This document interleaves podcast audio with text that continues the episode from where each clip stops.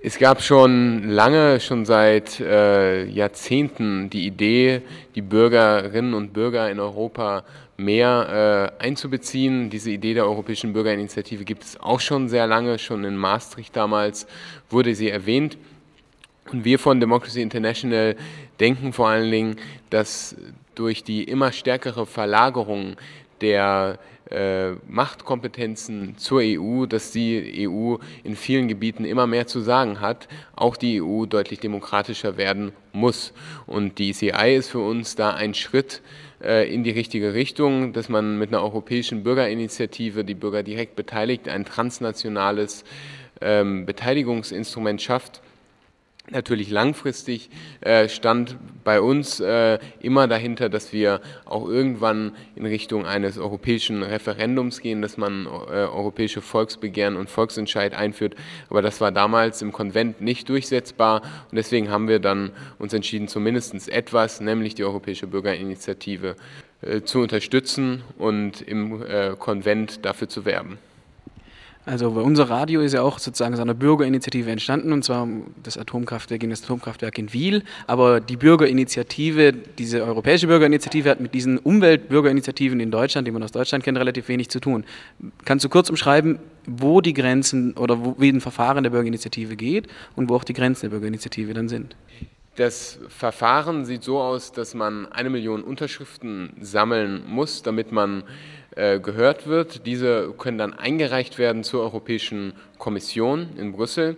Diese wiederum muss natürlich dann schauen, sind es wirklich eine Million Unterschriften und so weiter. Und dann ist sie allerdings gezwungen, sich mit dem Thema äh, dieser Bürgerinitiative auseinanderzusetzen. Sie muss allerdings, und das muss man äh, ganz klar sagen, sie muss nicht tätig werden. Das heißt, wenn es eine Bürgerinitiative gibt, die äh, die Abschaffung von genmanipulierter Ware in der ganzen, im ganzen Binnenmarkt von Europa fordert, äh, muss das nicht äh, auf die Agenda gesetzt werden und muss nicht äh, dann abgestimmt werden im Europäischen Parlament, sondern die Europäische Kommission muss sich nur mit diesem Thema befassen, muss äh, sich anschauen, gibt es da Argumente dafür, welche äh, Argumente sprechen dagegen und sie muss dann auch eine öffentliche Anhörung organisieren im Europäischen Parlament, wo dann die Organisatoren dieser Initiative ihr Anliegen vorbringen können und man dann gemeinsam diskutiert, wie es eventuell weitergeht.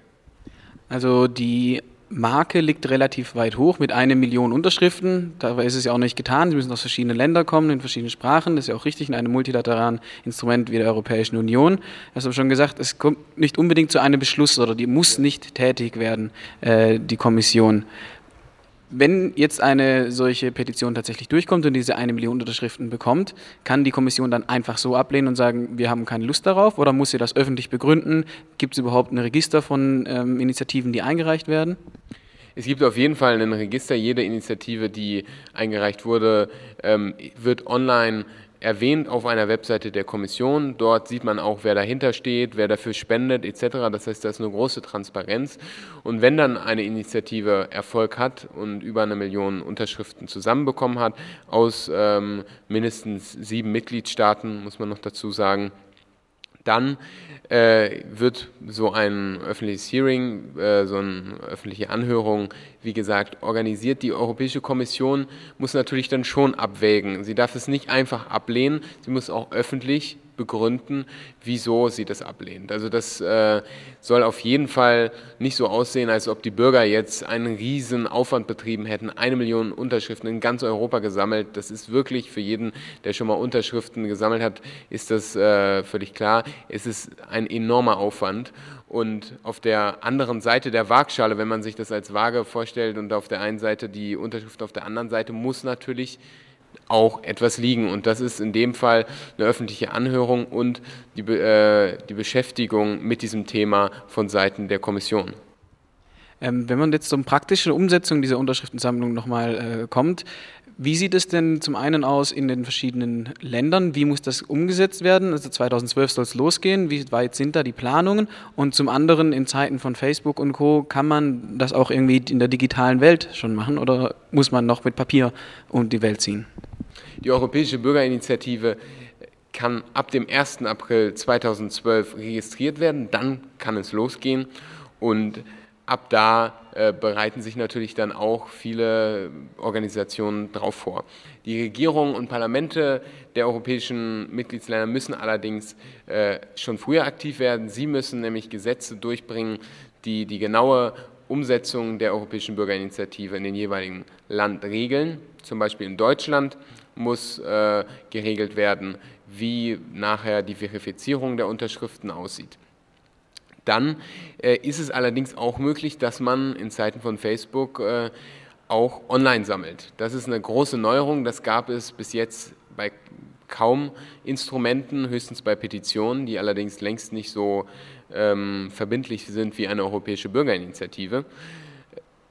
Mit so einer Online-Sammlung sind natürlich aber auch Sicherheitsrisiken verbunden und die müssen auch äh, in Betracht gezogen werden. Das heißt, bevor man eine europäische Bürgerinitiative startet, muss das Online-Sammelsystem verifiziert werden. Man hat zum Glück äh, eine Open-Source-Software von der Europäischen Kommission zur Verfügung gestellt. Die kann man auf seine eigene Website einbauen, aber ein Land ähm, in der Europäischen Union muss diese Webseite dann äh, verifizieren, zertifizieren und äh, damit dann sozusagen die Möglichkeit schaffen, dass die äh, Organisatoren darüber dann auch Unterschriften sammeln, die nachher gezählt werden.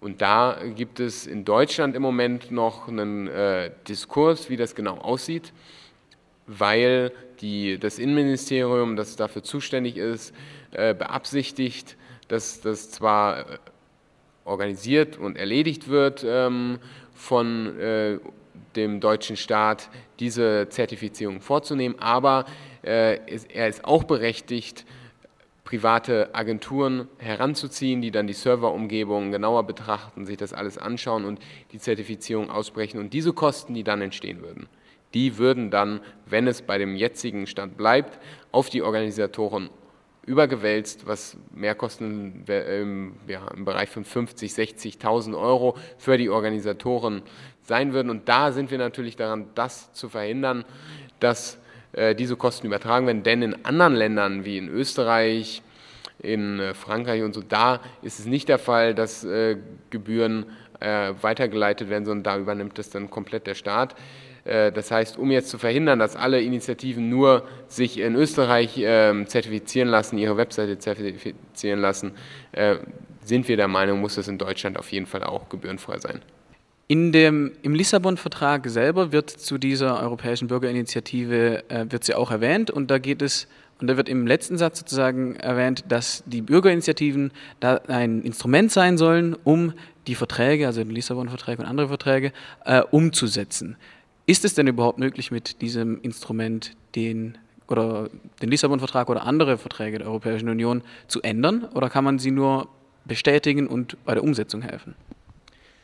Das ist eine sehr umstrittene Frage.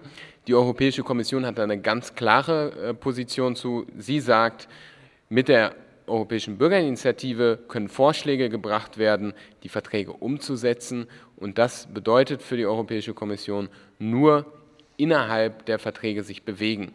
Änderungen werden damit nicht inbegriffen. Allerdings muss man sagen, dass äh, zum Beispiel Professor Meyer, der auch ähm, mit an der Formulierung gearbeitet hat im Konvent äh, und auch andere Personen damals im Auge hatten, dass man auch Änderungen der Verträge vorschlagen, vorschlagen kann, die Europäische Bürgerinitiative ist ja kein Entscheidungsinstrument, sondern nur ein Agenda-Setting-Tool. Also es setzt ja nur ein Thema auf die Tagesordnung und wieso sollte man dann nicht auch etwas auf die Tagesordnung setzen, was eventuell die Verträge berührt. Hinzu kommt, dass man mit Artikel 48 im äh, Lissabon-Vertrag auch eine Möglichkeit hat, die ähm, Verträge zu ändern. Das heißt, dort hat die Europäische Kommission auch äh, das Recht, Vorschläge zu machen, wie Verträge geändert werden. Und da die Europäische Bürgerinitiative sich ja an die Europäische Kommission wendet äh, und nur Dinge äh, beinhalten darf, die die Europäische Kommission auch ähm, tun kann, wäre äh, durchaus auch möglich, dass man sagt, man macht eine europäische Bürgerinitiative, sagt, ähm, liebe Europäische Kommission, wir bitten dich hiermit, Artikel 48 umzusetzen, denn man macht damit ja dann nichts anderes als Umsetzen äh, eines Bestandteils des Vertrages. Setzen Sie 48 um und ändern Sie damit den Vertrag, beziehungsweise ändern ist etwas hochgegriffen, schlagen Sie erstmal vor, dass die Verträge geändert werden. Dann das muss man sich auch im Klaren sein, ist der Vertrag noch längst nicht geändert, sondern dann muss das alles erstmal noch von einer Regierungskonferenz besprochen werden und ganz zum Schluss auch noch ratifiziert werden von jedem einzelnen Mitgliedsland. Das heißt, so schnell werden die Verträge in der Tat nicht geändert, aber wir sind der Meinung, dass eine Änderung durchaus vorgeschlagen werden könnte. Wie es nun tatsächlich äh, ist, da äh, können wir bis jetzt noch nicht zu viel sagen. Wir wissen nur, dass es diese zwei Positionen gibt. Die Europäische Kommission, die ist verneint und ähm, viele andere, die sagen, das muss gehen. Wahrscheinlich, so ist unsere Einschätzung, wird es letztlich der Europäische Gerichtshof zu entscheiden haben. Vielleicht als letzte Frage, wer darf eigentlich an so einer europäischen Bürgerinitiative teilnehmen?